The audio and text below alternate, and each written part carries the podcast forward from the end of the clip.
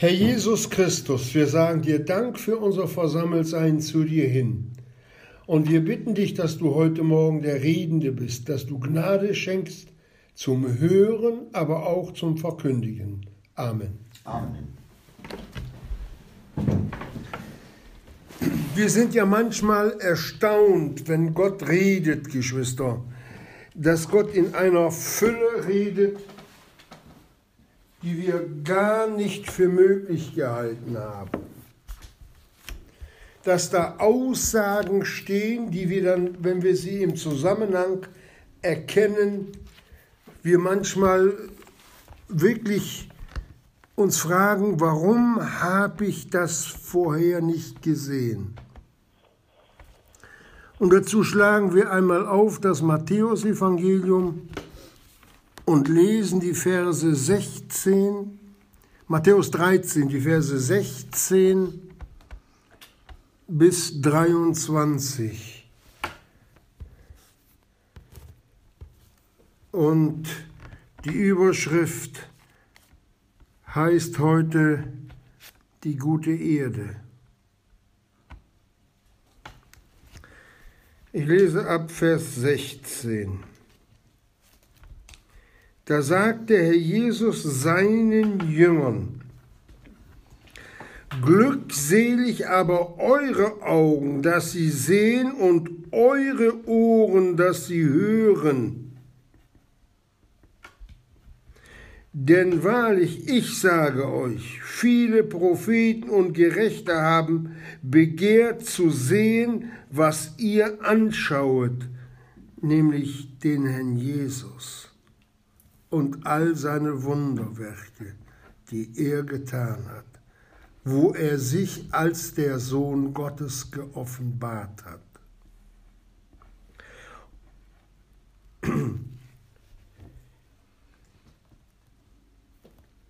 Aber er redet auch weiter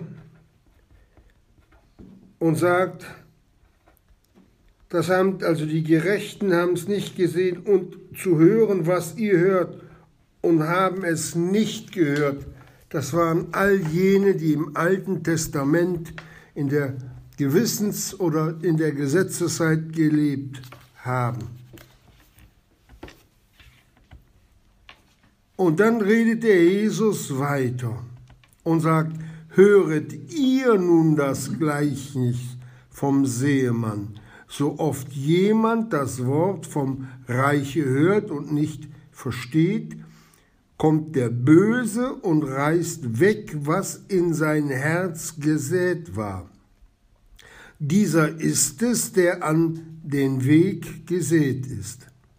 Der aber auf das Steinigte gesät ist, dieser ist es, der das Wort hört und alsbald mit Freuden aufnimmt, er hat aber keine Wurzel in sich, sondern ist nur für eine Zeit. Und wenn Drangsal entsteht oder Vollfolgung um des Wortes willen, alsbald ärgert er sich.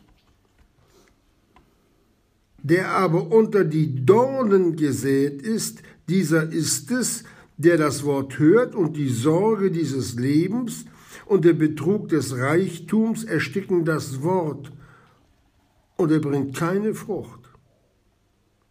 Der aber auf die gute Erde gesät ist, dieser ist es, der das Wort hört und versteht, welcher wirklich Frucht bringt, und der eine trägt hundert, der andere sechzig, der andere dreißigfältig. Was dieses Wort nun beinhaltet, Geschwister, versucht der Herr Jesus hier mit irdischen Mitteln auszudrücken, aber er geht hier nicht, es geht hier nicht darum, dass er uns die Erde zeigt, sondern den Herzenszustand Israels zuerst, aber auch den unsrigen. Dass wir uns bewusst sind, wie Gott redet. Und diese Bibelstelle lesen wir in Markus 8, äh Markus 4 ab Vers 1 und Lukas 8 ab Vers 4 und folgende. Der Herr Jesus lehrt in Israel dort am See Genezareth vom Schiffe aus. Das lesen wir im Kapitel 13 anfangs. Und er lehrt nach seiner Lehre. Das ist die Lehre mit EH und nicht mit Doppel-E, wie sie auch heute in vielen Gemeinden und Gemeinschaften gebracht wird. Er lehrt vom Schiffe aus. Und wenn wir das geistlich umsetzen, Schiff heißt Gemeinde, heißt aber auch Glauben in der prophetischen Sprache ausgedrückt. Das ist die Lehre aber heute, die von der Gemeinde Jesu ausgeht. Und die ist immer anders als das, was Menschen sagen. Wir müssen uns, wenn wir das Wort Gottes verkündigen, so dicht, so, so dicht und so wörtlich, ja mit dem Worte eins machen, um die Wahrheit. Hier geht es nur um die Wahrheit des Wortes, den Kindern Gottes zu bringen. Und damals in der Zeit, in der der Herr Jesus dort in Israel diese große Rede hielt, da war auch eine große Menge an Volks versammelt. Der Lukas schreibt darüber im Kapitel 8, Vers 4, und aus jeder Stadt waren die Menschen zu ihm hingekommen.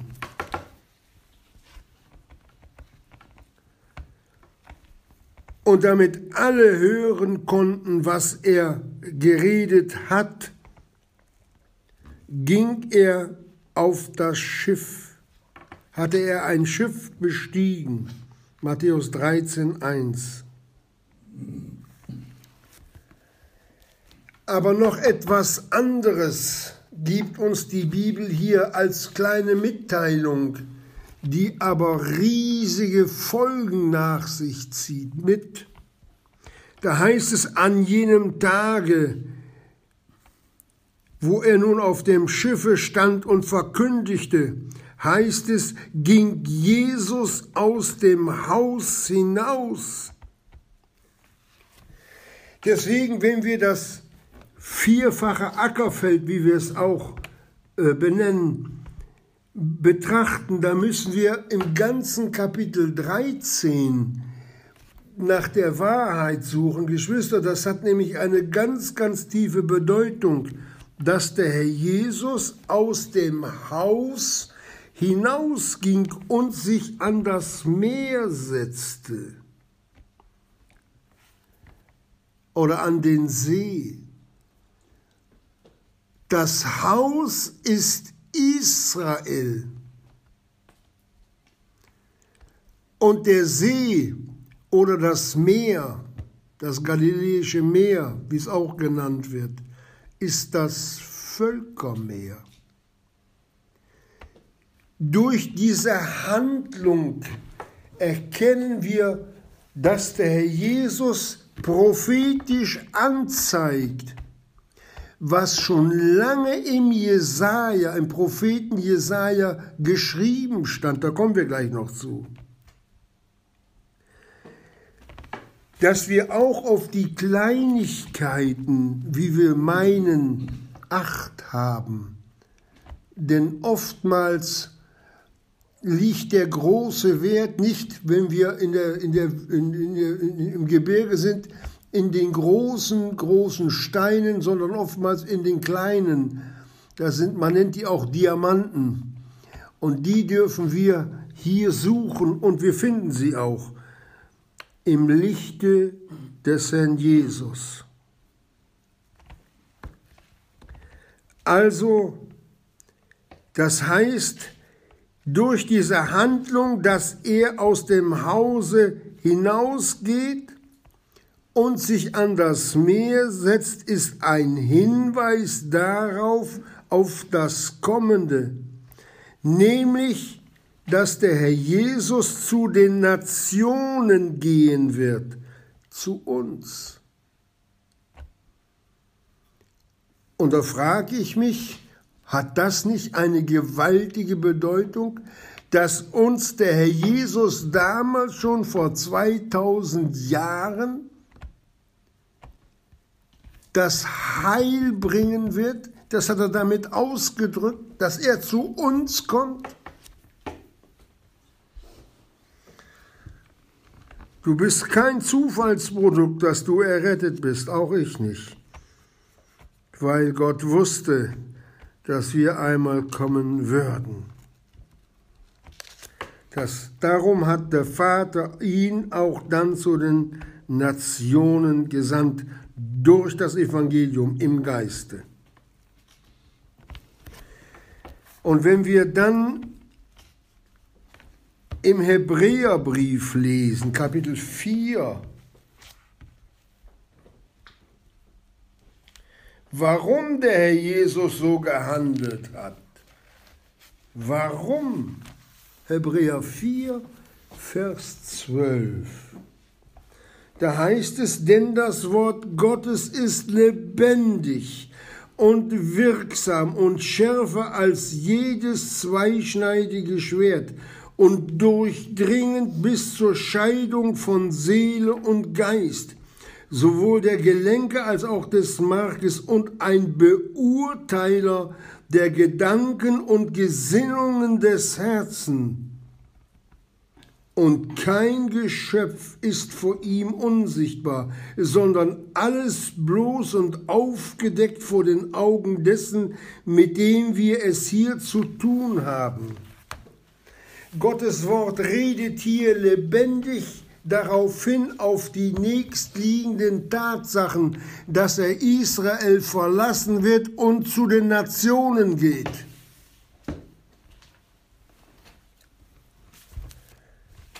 Allein das sollte uns Freuden, Jubelschrei in unseren Herzen auslösen.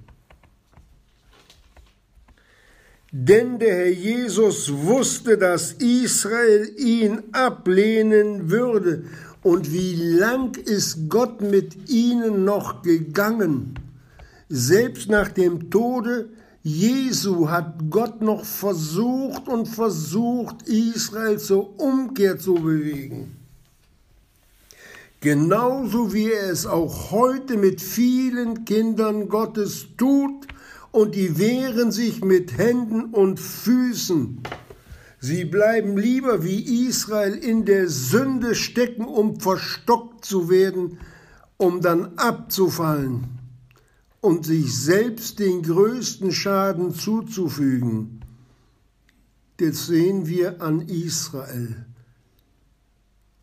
Feinde im Lande, Feinde in der Gemeinde Jesu, Feinde in den Gläubigen. Alles Folgen des Ungehorsams und Ablehnung heute des Wortes Gottes. Damals war es der Herr Jesus in Person, vorher war es auch das Wort. Und wenn wir dann die vielen Heilungen des Herrn Jesus in Israel sehen, dann kann man nur mit, den, mit dem Kopf schütteln, wie es möglich ist, dass dieser Jesus von Nazareth so ab gelehnt worden ist und dass Israel sich nicht von seinen Sünden, Schäden hat heilen lassen durch Bekennen von Schuld und Sünde. Aber das gleiche Problem ist es ja auch heute, weil sie das Opfer Jesu nicht anerkannt haben. In Hebräer 10. Hebräer 10, Vers 29 bis 31 lesen wir.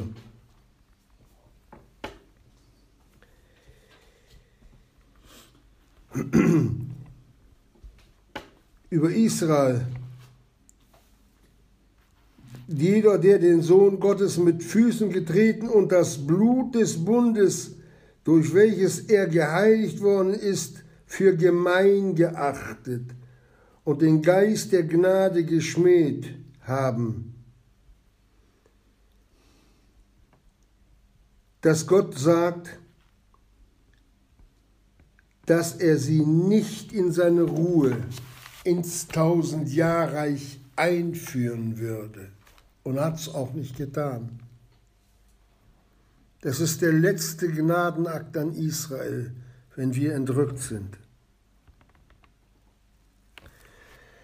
Aber wir wollen noch mehr darüber hören aus dem Matthäus. Und dann lesen wir im Kapitel 13, Vers 8, 1, Kapitel 13, Vers 1 bis 8.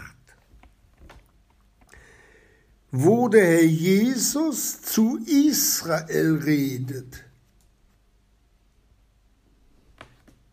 Das war die erste Rede. Die zweite, die wir nun vorgelesen haben über, den vierfachen, über das vierfache Ackerfeld, das hatte er zu seinen Jüngern besonders geredet.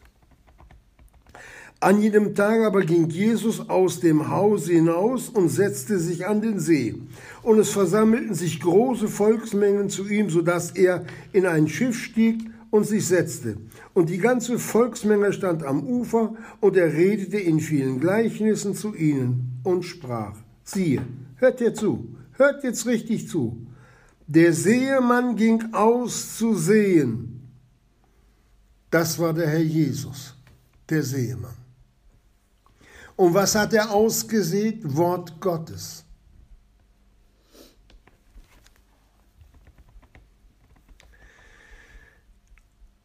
Und indem er säte, fiel etliches an den Weg. Aber das lag nicht daran, dass der Herr Jesus da falsch ausgesät hatte, sondern er zeigte den Herzenszustand der Gläubigen auf da kommen wir auch noch gleich drauf. Und die Vögel kamen und fraßen es auf, was an dem Weg gesät war. Anderes aber fiel auf das Steinigte, wo es nicht viel Erde hatte, und alsbald ging es auf, weil er es nicht tiefe Erde hatte. Als aber die Sonne aufging, wurde es verbrannt. Und weil keine Wurzel hatte, weil es keine Wurzel hatte, verdorrte es anderes aber fiel unter die Dornen, und die Dornen schossen auf und erstickten es. Anderes aber fiel auf die Erde und gab Frucht, das eine hundert, das andere sechzig und das andere dreißigfältig. Und dann sagte Herr Jesus, wer Ohren hat zu hören, der höre. Jetzt macht eure Augen auf. Dieses Wer Ohren hat zu hören ist auch fast die gleiche Aufforderung, wenn der Jesus in seinem Wort uns mitteilt, siehe, schaut genau hin, beobachtet.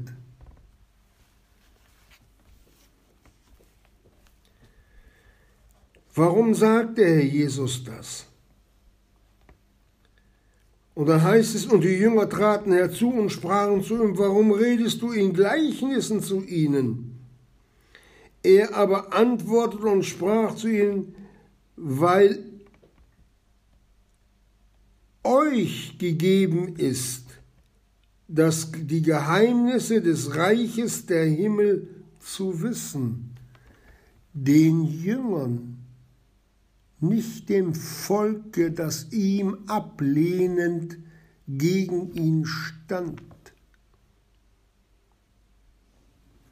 Das müssen wir wissen. Wo irgend Ablehnung gegen das Wort Jesu in uns ist, stehen wir gegen den Herrn Jesus, dann hören wir auch noch Worte Gottes, aber wir verstehen sie nicht, sie kommen nicht in unsere Erkenntnis.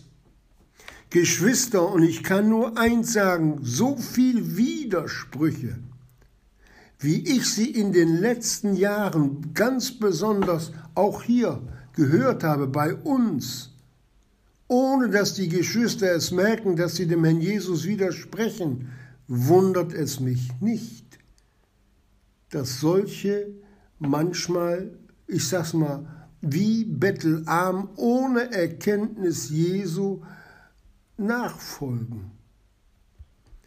Der Widerspruch geht nicht dahin, dass man sagt, ich glaube das nicht, sondern wie sich die Kinder Gottes verhalten. Das drückt allen den Stempel auf. Denn was der Herr Jesus sagt, nimmt man nicht für ernst und damit ihn nicht. Warum redest du die Gleichnisse mit ihnen? Weil es euch, die ihr die Ohren aufmachen wollt, gegeben ist, die Geheimnisse des Reiches der Himmel zu wissen.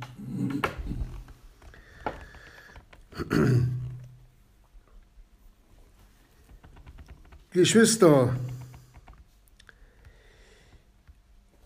Die Folgen für Israel hat der lebendige Gott aber auch schon durch den Propheten Jesaja im Kapitel 6, Jesaja Kapitel 6 uns mitteilen lassen. Und da wollen wir mal ganz kurz hineinschauen. Jesaja Kapitel 6, Verse 8 bis 13. Da redet Gottes Wort. Und da heißt es, und ich hörte die Stimme des Herrn, welcher sprach, welcher Herr denn, hinweisend auf das Neue Testament, die Stimme des Herrn Jesus, auch damals in Israel welcher sprach, wen soll ich senden und wer wird für, für uns gehen? Da sprach ich, hier bin ich, sende mich. Und er sprach, geh hin und sprich zu diesem Volke. Hörend, hörend, sprich zu diesem Volk, ich wiederhole es, hörend, höret und versteht nicht und seht, seht und erkennet nicht. Macht das Herz dieses Volkes fett und mache seine Ohren schwer. Und ich werde seine Augen, damit es mit seinen Augen nicht sehe und mit den Ohren nicht höre und sein Herz nicht verstehe und es nicht umkehrt und geheilt werde. Und ich sprach, wie lange, Herr? Und er sprach, bis die Städte verwüstet sind, ohne Bewohner und die Häuser ohne Menschen. Das ist Israel. Und das Land zur Öde verwüstet ist und Jehova die Menschen weit entfernt hat. Und der verlassenen Orte viele sind inmitten des Landes. Und es ist noch ein Zehntel darin, so wird er wiederum vertilgt werden. Das also das eine Zehntel. Gleich der Terebinte und gleich der Eiche von welchen sie gefällt sind, ein Wurzelstock bleibt, ein heiliger Same ist sein Wurzelstock. Geschwister, dieses Wort hat sich wortwörtlich erfüllt. Im 19. Jahrhundert, also 1860er, 70er Jahre, da war, waren in Israel, ich, ich kann mich jetzt täuschen, nur noch 5.000 oder 6.000 Menschen, Die Juden waren dort. Und durch die riesige Verfolgung, Progrome in Russland, ist dann Israel wieder durch Juden bevölkert worden. Hier redet das Alte Testament schon, sie hören und verstehen nicht, sie sehen und, und, und erkennen nicht. Und genau das gleiche Wort haben wir hier.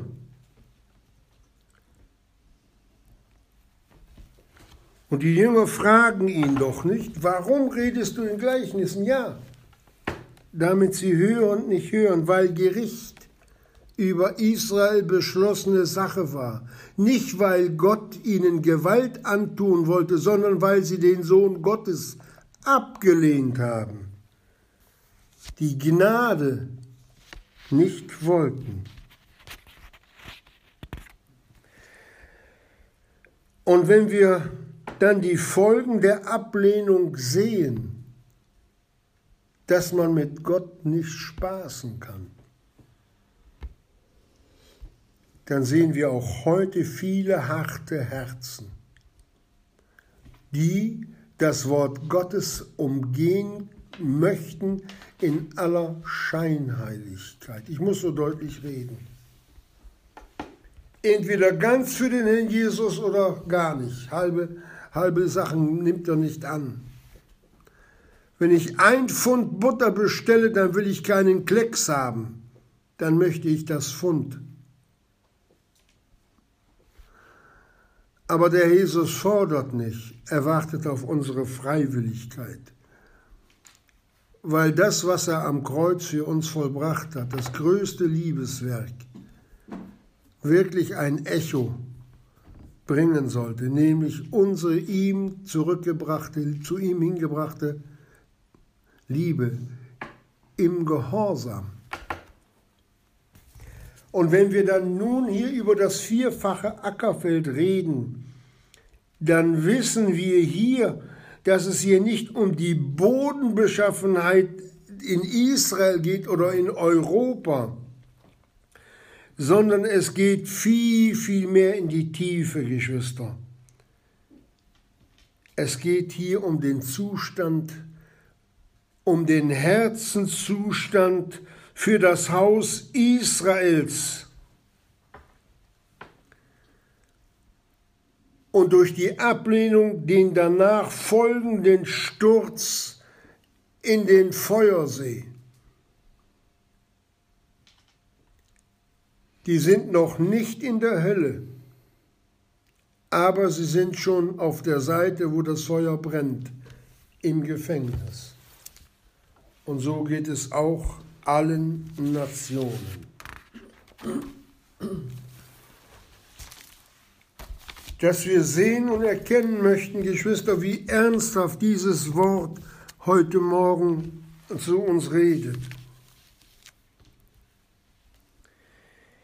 Und wenn wir dann die Geschichte Israels kennen und auch die Gemeinde Jesu hier in der letzten Zeit so sehen, so dürfen wir doch auch schon aus dem Alten Testament, aus, dem, aus der Zeit des Gesetzes lesen und hören, wo Gott zu Israel redet. Seid heilig, denn ich bin heilig. 3. Mose 11 ab Vers 44 und einen Vers später heißt es, seid heilig, denn ich bin heilig. Geschwister, die Heiligkeit, die Gott an uns sehen möchte, das ist nicht durch äh, besondere Kleidung oder durch demütige äh, Gesichtszüge, sondern in der Wahrheit zu erkennen und bekennen, ich bin schuldig vor Gott. Jeden Tag, alle Zeit, ich lebe in der Sünde, ich komme niemals raus, aber du, großer Gott, hast mir vergeben, weil du deinen Sohn für mich hast richten lassen. Ich trage nicht meine Gerechtigkeit, sondern die Gerechtigkeit Christi, ist in mir. Ich bin freigesprochen, weil Jesus meine Strafe gesühnt hat. Das wollte Gott Israel schenken und das hat er der Gemeinde auch geschenkt. Nehmen wir es doch in vollen Zügen für uns an. Und wir sehen, wie Israel Stück um Stück verhärtet und verstockt wurde. Und dass Gott trotz alledem sie ins Tausendjahrreich bringen wollte, auch nach der Kreuzigung Jesu, aber sie haben nicht gewollt. Das letzte Mittel, was Gott dann gemacht, also was man Gott übrig gelassen hatte, zu handeln, das war, dass er gesagt hat, jetzt begnadige ich sie alle. Selbst das wollte Israel nicht und so kam das Heil zu uns. Welch eine Liebestat Gottes für uns da auf Golgatha geschehen ist, ist sowieso nie hier auf der Erde zu erkennen oder in irgendeiner Form wirklich zu erfassen. So, jetzt wissen wir, dass die Gnade von Gott ist. Und jetzt geht das Wort an uns, Geschwister. Jetzt, jetzt geht es zu uns rüber denn auch uns gilt dieses Wort vom vierfachen Ackerfeld. Und jetzt redet der Herr auch wieder zu uns und sagt, so wie er damals den Jüngern es gesagt hatte, höret ihr. Israel hat ja nicht gehört, die wollten ja nicht hören. Höret ihr, das ist die Sprache jetzt an die Jünger. Was sollten Sie hören? Das Gleichnis vom Seemann. So oft jemand das Wort vom Reiche hört und nicht versteht, kommt der Böse und reißt es weg, was in sein Herz gesät war. Ja, was meint der Herr Jesus? Meint er da das Reich Israels oder meint er nun die Perser oder das Reich Alexanders? Das ist alles nicht so gemeint, Geschwister. Es gibt hier auf der Erde, redet der Jesus von zwei Reichen.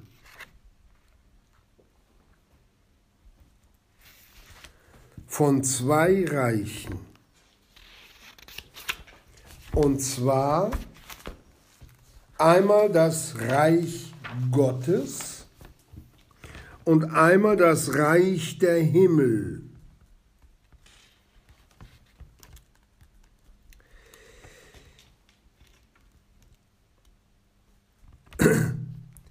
Das Reich Gottes, gehen wir zuerst drauf ein, das ist im Schnelldurchgang.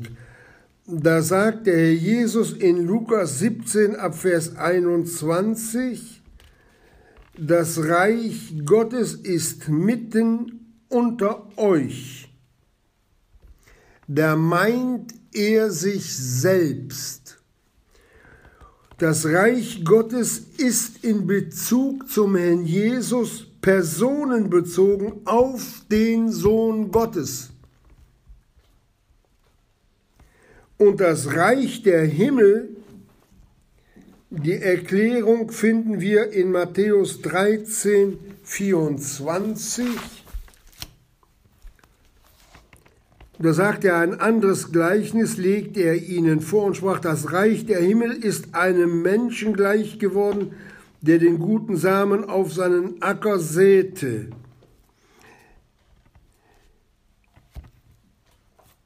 Das Reich der Himmel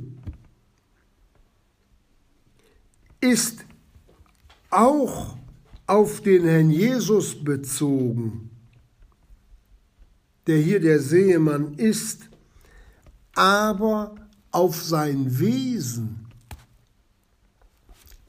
Reich Gottes auf die Person Jesu, das Reich der Himmel zeigt auf sein Wesen. Und wenn wir dann wissen, wie der Herr Jesus war, als er dort am Kreuz hing, schuldlos, nur mit unserer Sünde beladen. Der keine Sünde, von keiner Sünde wusste, er hatte niemals gesündigt. So sollte auch unser Wesen sich danach ausstrecken. Aber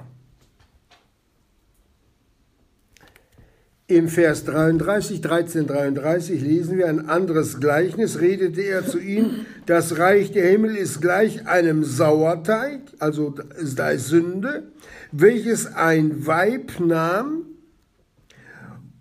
und unter, das Ma und unter drei Maß Mehl verbarg. Sauerteig ist immer ein Bild auf Sünde. Das ist die verborgene Sünde in den Gläubigen. Hier ist, Israel mit gemeint, das Weib. Und die Gemeinde Jesu ist seine Braut,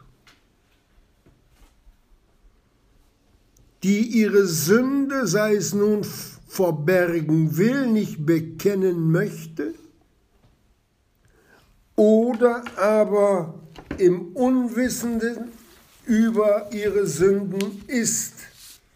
Das ist aber auch keine Entschuldigung, weil es heißt, wenn wir in dem Lichte wandeln, wie er in dem Lichte ist, und das Blut seines Sohnes reinigt uns von aller Sünde. Wer mit dem Herrn Jesus die Vergebungsgemeinschaft sucht, wandelt in dem Lichte und in dem Lichte wandeln ist Bruderliebe an erster Stelle und kein Ärgernis ist in ihm. 1. Johannesbrief. Geschwister, wir stehen mit bewusster und unbewusster Schuld vor dem Herrn Jesus. Dass uns das bewusst wird, wie er die Dinge beurteilt und nicht wie wir meinen, wie wir sie beurteilen könnten. Menschliche Meinungen haben vor Gott keinen Bestand. Niemals. Dass uns das bewusst wird. Und so wie unser Herzenszustand ist, Geschwister, den beschreibt jetzt der Herr Jesus in Vers 18 unseres 13. Kapitels in Matthäus. Höret ihr nun, ich wiederhole es, das Gleichnis vom Seemann, so oft jemand das Wort vom Reiche hört, wie man nachfolgen soll, was der Herr Jesus uns vorgegeben hat. Und wenn er es dann nicht versteht, weil so viel Dinge sich im Innern bewegen und befinden, weil es nicht so richtig ins Herz hineinfällt, es fällt rauf, so ein bisschen dringt so ein bisschen ein, ich habe es gehört. Und was passiert dann? Kommt der Böse und reißt es weg. Man hört manchmal sagen, das wäre ja gelacht, dass ich mit dem Teufel zu tun gehabt hätte. Dann prüf dich einmal, ob er dir schon mal was weggenommen hat an Wort Gottes. Wenn du aus der Verkündigung rausgehst und Amen gesagt hast und nicht mal fünf Minuten später weißt, was verkündigt wurde. Das ist dieser Vorgang. Wo der Teufel freien Zugang hat zu Kindern Gottes denn das Neue Testament kennt nur Kinder Gottes in der Gemeinde. Hier redet der Herr Jesus zu den Jüngern, zu Wiedergeborenen. Das sollte uns hier wirklich zu denken geben. Der Herr Jesus redet doch nicht in übertriebener Form. Er sagt es ja hier noch ganz milde. Das ist doch der Ausdruck seiner Liebe, aber er muss uns doch die Wahrheit zeigen. Und dann geht der Herr Jesus weiter und sagt, von welchen die, die an dem Weg gesät, äh, wo, wo der Same auf dem Weg gesät ist. Ein Weg, da sind Wagenspuren, das ist alles festgefahren.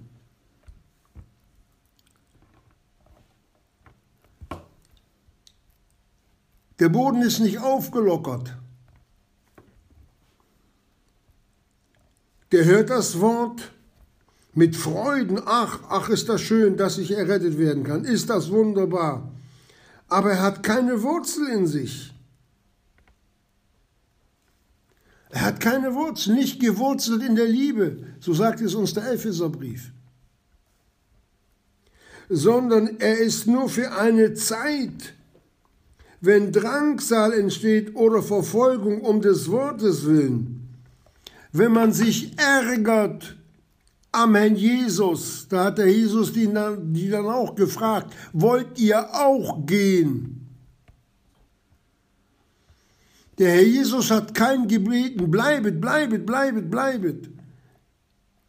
Geschwister, wer den Herrn Jesus verlassen will, wer die Gemeinde verlassen will, die Gemeinschaft mit dem Herrn Jesus und den Heiligen, den lass laufen. Wer da will, hat der Herr Jesus gesagt, wer da will, der komme. Ich sag's nochmal, wer da will. Natürlich gibt es auch Schwache, die man trösten muss. Das ist wieder etwas ganz anderes, die in Schwachheit verfallen sind. Aber alle die, die meinen, dass sie sich über das Wort Gottes stellen, lass sie laufen. Der Jesus tut's auch. Er ist nur für eine kurze Zeit in der Nachfolge. Und dann geht der Jesus weiter und sagt im Vers 22, der unter die Dornen gesät ist, dieser ist es, der das Wort hört und die Sorge dieses Lebens und der Betrug des Reichtums ersticken das Wort und er bringt keine Frucht. Frucht, leere Gläubige. Das sind Personen, das sind Kinder Gottes, die auch unter Fluch stehen. Im 1. Petrus 5, Vers 8 heißt es, so demütigt euch nun unter die mächtige Hand Gottes, auf dass er euch erhöhe zur rechten Zeit, indem ihr all eure Sorge auf ihn werfet egal welche Sorge, egal welche Last, der Jesus erwartet, dass wir ihn damit belasten, dass wir zu ihm hintreten und es ihm sagen. Auch wenn die Sorgen um sich um nichtige Dinge drehen und wenn es nur darum geht, was für Schuhe da, ja, da haben manche Leute Probleme, was für Schuhe sie anziehen sollen.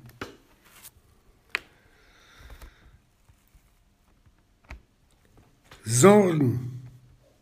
Dahinter steht ein Geist, Geschwister. Das sind getriebene Leute. Aber fragt nicht wie. Danach kommen Ängste, Angstnachfolge. Und dann kommt das Grübeln, Depressionen.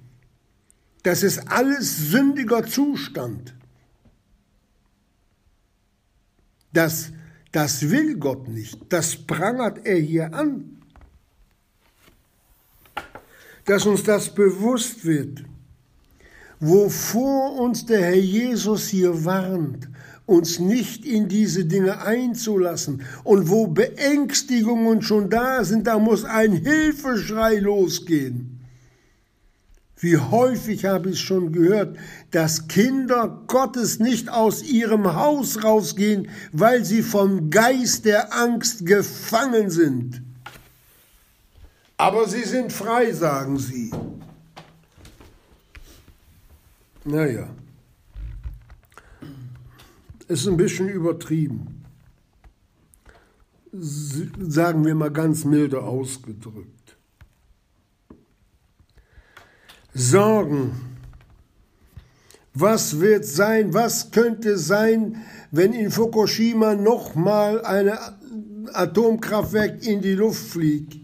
Dann berechnet man die Becquerel, die man aufnimmt, dann habe ich ja in 35 Jahren spätestens Krebs und dann kommt das auf mich und dann kommt das auf jenes und dann, ach, und die Fische, die alle verseucht sind und die davon fallen auch noch die Haare aus. Man sorgt sich. Es gab mal ein Lied, ich zähle täglich meine Sorgen von Peter Alexander. Diesen Schlager sollten wir uns alle, die wir uns an Sorgen so schön gewöhnt haben, hören. Von dem können wir noch viel lernen. Ich sage es ein bisschen spöttig, Geschwister. Alle Sorge werfet auf ihn. Als Kind war ich oftmals auf dem Schützenfest oder Jahrmarkt oder Kirmes, wie man so schön sagt. Und da gab es an diesen Buden so Bälle zu kaufen. Da war ein Gummi dran und wenn man den Ball weggeworfen hat, der Ball kam immer wieder. Und so ein Gummiband hat uns der Teufel in die Hand gegeben und an unsere Sorgen festgebunden. Wir werfen die Sorgen auf den Herrn Jesus und ziehen sie durch das Gummi, durch unseren Unglauben wieder zurück. Übt mal, werfen und loslassen im Geiste. Du wirst die Erleichterung spüren, wenn Sorgen weichen. Fehlt nur der Glaube. Versuch es. Ich habe es auch gemacht. Jesus ist Sieger und Jesus bleibt Sieger dass uns das bewusst wird, dass niedergedrückte Kinder Gottes, egal worum es geht, lernen dürfen, dass der Heiland größer ist als alle Not. Mir ist gegeben alle Macht im Himmel und auf Erden, hat er auch seinen Jüngern gesagt, vor der Himmelfahrt als trostende Worte, damit ihr Vertrauen auf den Herrn der alles überwunden hat, gegründet ist. Wollen wir dieses Wort an uns selbst, selbst äh, streichen, als ob es nicht geschrieben wäre? In 1 Timotheus 6, Vers 9, da geht es weiter. Da hatten wir ja gerade gehört über die Geldliebe. Über die Geldliebe. Und da lesen wir, die aber reich werden wollen. Es geht noch nicht mal an, an, um Geld, die reich werden wollen an Ehre, Geschwister. Das ist dann die Ehre, die man dem Herrn Jesus stiehlt, wo man als Dieb vor ihm steht. Und wenn das durch den Propheten Jesajas schon gesagt hat, meine Ehre gebe ich keinem.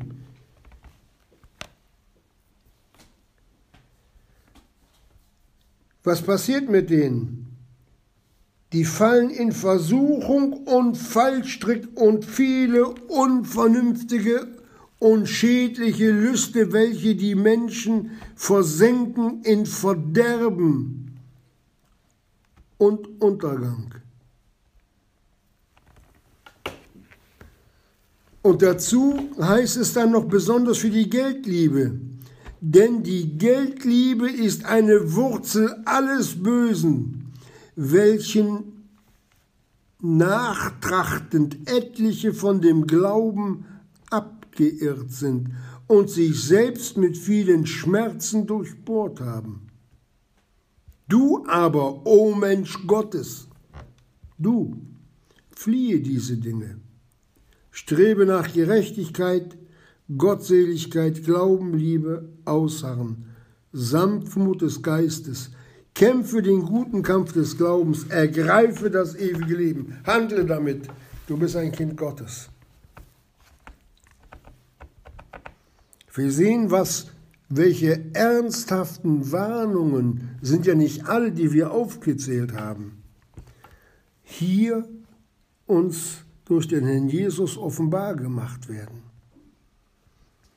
Die ersten drei, ich wiederhole es, Herzensböden sind mit Fluch belegt. Und speziell der dritte.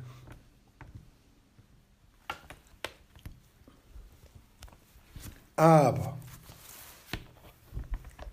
wir lesen weiter. Der aber auf die gute Erde gesät ist, wo das ganze Gerümpel versucht worden ist, außer Bord zu werfen,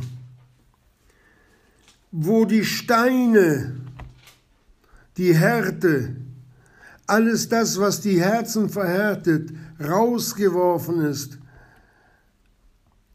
Geschwister, der Jesus hat einmal gefragt, wie sind eure Herzen immer noch verhärtet? Ja, das kam nicht, weil sie hartes Brot gegessen haben. Verhärtung ist Unglauben, ist sündiger Zustand.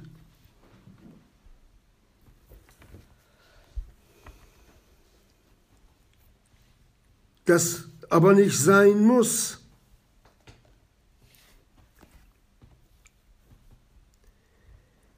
Der aber auf die gute Erde gesät ist, gesät ist, das ist der, der sein Herz gereinigt hat. Dieser ist es, der das Wort hört und versteht.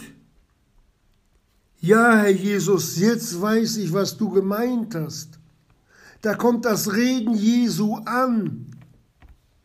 Und er empfängt es nicht irgendwie als, als grollend, wenn Gott redet, sondern Ausdruck der Liebe Jesu zu mir selber. Ach Herr Jesus, wie danke ich dir, dass du mir wieder etwas Neues geschenkt hast, dass ich das erkennen darf, dass ich endlich weiß, was du von mir willst. Hier bin ich, mach weiter.